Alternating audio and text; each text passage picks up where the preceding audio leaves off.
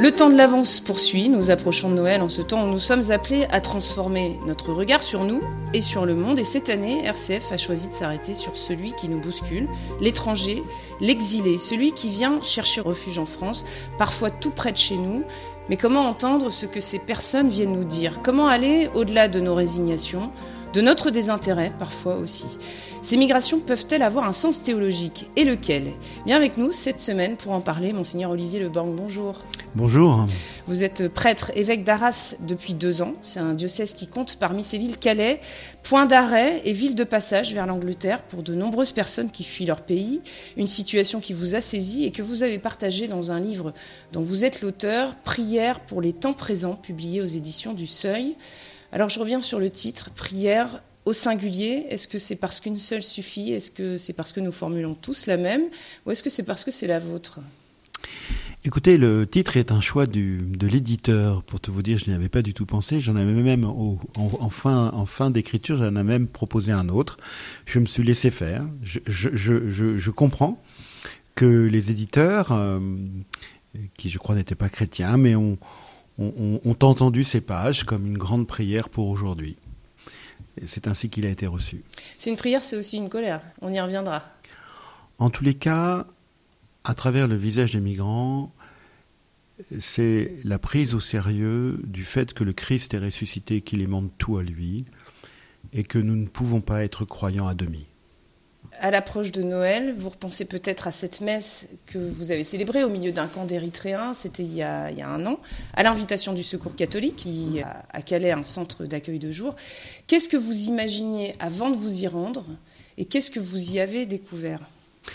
Quand l'abbé Philippe de Mester, jésuite et aumônier du Secours catholique, m'a proposé de, venir célébrer cette messe, c'était à la fin, d'ailleurs, c'était pas tout à fait à la fin, il n'était pas encore sorti de la grève de la faim qu'il faisait, où j'étais allé le visiter et je lui avais demandé de ne pas mettre en, danger sa santé. Et, nous réfléchissions ensemble sur la licéité de certains modes de manifestation dont la grève de la faim peut interroger, mais on a toujours eu un très beau dialogue ensemble. Et tout d'un coup, il me dit, mais vous viendriez pas célébrer avec les, migrants sur le terrain? Et immédiatement, j'ai dit oui. Euh, la fête de Noël, les plus pauvres, la précarité, les gens seuls. Euh, tous les évêques vont en prison, vont euh, dans, un centre, d'un foyer de l'Arche ou, de ce genre la veille de Noël, j'ai eu une opportunité. La réponse a été spontanée. Ce qui j'y attendais, je ne sais pas. Je sais qu'elles ont été euh, quelques peurs juste avant. Et, qu'est-ce qui s'est passé? Les peurs, c'est que je suis un novice et, j'ai eu des pressions, des pressions politiques pour ne pas y aller. J'étais très surpris. On m'a invité à célébrer la messe et on me demandait de ne pas le faire ça m'a désarçonné. J'étais même un peu troublé, je me dis qu'est-ce que je fais, puis finalement j'ai décidé d'y aller. De toute façon, la sous-préfète, qui, euh, au nom du préfet est garante du maintien de l'ordre, me dit Monseigneur, il n'y a pas de problème, mais j'étais surpris de certaines pressions. Ce que j'ai vécu, j'ai vécu un moment de fraternité extraordinaire d'abord, très simple. Il n'y avait pas de revendication, il y avait, on était là euh, sur le terrain avec des migrants, une soixantaine ou une quarantaine d'Érythréens orthodoxes chrétiens. Et on a célébré avec eux. Et les gens qui sont venus, c'était des militants de la cause, mais c'est aussi des familles qui ont emmené des enfants pour dire un Noël autrement avec nos enfants. Été un moment, je ne sais pas comment vous dire, mais de fraternité simple. Et il n'y avait pas de revendication. On était ensemble pour célébrer le Christ ressuscité. Ce que j'en retiens aussi, pour tout vous dire, c'est, c'est un verset de l'Écriture sur lequel j'étais passé euh, à pieds joints depuis 59 ans, puisque j'ai 59 ans. C'est que juste après la naissance de Jésus, Marie et Joseph doivent partir en, Égypte. Mon Seigneur est mon Dieu. Je crois que Jésus est vraiment Dieu. À peine né, devient exilé. Et tout d'un coup, des images d'enfants exilés me reviennent à l'esprit. Et je me dis, mais quel sens ça peut avoir que celui qui librement décide de s'incarner à ce moment-là de l'histoire, sur ce territoire-là de l'histoire, assumant le Premier Testament, il y a une grande logique, mais quand même, Dieu n'est pas contraint par les événements. Qu'est-ce qui fait qu'il choisit à ce moment-là et de vivre cette situation-là? J'ai pensé à Marie et Joseph. Marie, on nous dit dans l'Évangile explicitement quand Jésus, euh, euh, quand elle retrouve Jésus après les trois jours euh, au temple à 12 ans, ton père et moi te cherchons angoissés.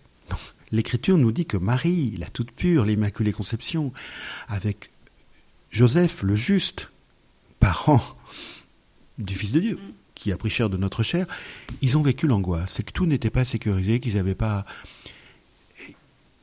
Je me dis, mais ils ont dû prendre des décisions, ça a dû être extrêmement difficile, ils ont dû... La décision de partir, comment ont-ils vécu en Égypte? La décision de rentrer. Et ils sont partis parce qu'il y avait une persécution. Tout d'un coup, moi, je me prends un coup de poing. Je me dis, mais mais moi qui passe sur, avec émotion sur le petit enfant Jésus de la crèche, pour tout vous dire, ça m'agace, avec un peu de consumérisme, et je suis très heureux qu'on me fasse des cadeaux, mais Noël se réduit. Hein, maintenant, on met la messe à 17h pour pouvoir faire le repas euh, tranquille après. Moi, je je, comprends plus. Euh, enfin, si, je comprends, puis j'aime les gens. Et là, tout d'un coup, je me dis, il y a une profondeur de l'incarnation que je n'avais pas perçue et une profondeur d'un Dieu qui choisit immédiatement d'entrer dans l'une des fragilités les plus décapantes qui soit, celle de la migration. C'est ça qui vous fait écrire euh, l'espérance que Noël annonce est rude et âpre. Ben oui, elle est une espérance parce que si Dieu y plonge, c'est pour que euh, nous puissions la traverser avec lui dans la puissance de la résurrection que scellera la croix. Mais oui, oui, l'espérance de Noël, c'est pas, encore une fois, c'est pas l'émotion du petit Jésus dans la crèche. C'est le, tragique du Fils de Dieu qui plonge dans notre chair pour vivre l'exil immédiatement. Et de Marie et Joseph auxquels il se confie, qui ont des décisions à prendre, qui sont abyssales. Quels parents voudraient être confrontés à cette situation? Donc quand vous parlez du drame de Noël, c'est pas tant celui des exilés que celui des chrétiens qui ont peut-être euh, oublié un peu ce sens-là. Alors le drame de Noël, c'est vraiment celui d'un Dieu qui plonge dans l'exil et qui rejoint tous les exilés, mais du coup, ça vient réveiller les chrétiens. Ça vient réveiller les chrétiens. Qu'est-ce que Noël pour toi? Est-ce que c'est est-ce que c'est l'émotion d'un Dieu merveilleux? Et l'émotion devant l'enfant déjà dit sans doute quelque chose euh, d'une reconnaissance d'un Dieu qui plonge dans la fragilité, mm. mais il n'y plonge pas avec émotion, il y plonge dans le tragique des situations concrètes.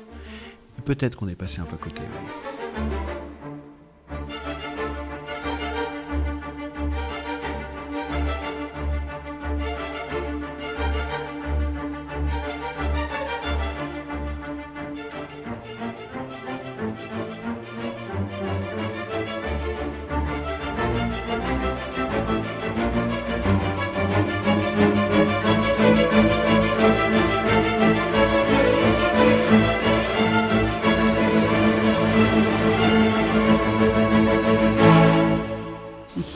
Mais pourquoi est-ce que d'après vous, euh, ces personnes nous dérangent Qu'est-ce qu'elles viennent déranger chez nous Et qu'est-ce qui fait que on leur porte pas forcément un intérêt si, si c'est pas dans notre environnement proche? Alors objectivement, elles dérangent. Euh, moi, j'ai énormément d'admiration pour les habitants de Calais. J'en ai pas un qui râle devant l'action du catholique, qui je crois est remarquable. Il n'y a pas de quoi râler, mais je comprendrais qu'il soit désarçonné. J'en ai pas un, alors que des prêtres. J'avais, j'avais des prêtres, j'allais dire, euh, à l'opposé sur l'éventail des sensibilités spirituelles. En tous les cas, quand on regarde de l'extérieur. J'ai découvert que ces prêtres, a priori à l'opposé sur l'éventail des sensibilités spirituelles, ne faisaient qu'un dans le soutien aux migrants. Ça m'a beaucoup surpris. Ils sont de générations très différentes. Le curé avait moins de 40 ans. On dirait, bêtement en mettant des cases, mais plutôt plus classiques, alors que du catholique a plus de 70 ans et plutôt d'une autre génération. Je les trouve uniques comme les, doigts de la main sur cette question. Et, le curé, le jeune curé me disant, Monseigneur, ça fait 10 ans que je suis à Calais, je vois une dégradation insupportable euh, de la situation euh, des migrants, il faut que vous preniez la parole. C'est vraiment ça qui m'a décidé d'y aller, hein, sinon j'y serais pas allé.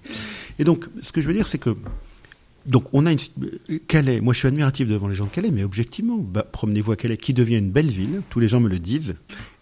Des gens qui connaissent Calais depuis longtemps me disent Calais est une ville qui, qui, ah. qui progresse, qui s'embellit, qui.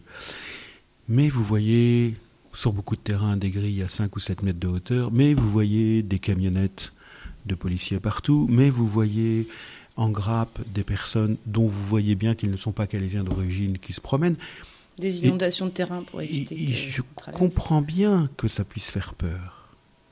Ça dérange un confort, ça dérange la sécurité. Les migrants ne sont pas des saints. Il y a des, des, conflits entre certaines ethnies ou entre certaines nationalités Euh, les forces de, police qui peuvent m'interroger sur certaines de leurs actions font aussi un travail remarquable de maintien de l'ordre et même de soutien des migrants quand on doit les repêcher dans la mer. Donc, euh, euh, oui, ça dérange. Alors ça dérange quoi? Bah, Ça dérange notre sécurité, ça dérange, ça dérange notre confort. Et c'est facile d'en parler, mais ceux qui le vivent, voilà, je, moi je suis, je me sens tout petit par rapport à eux.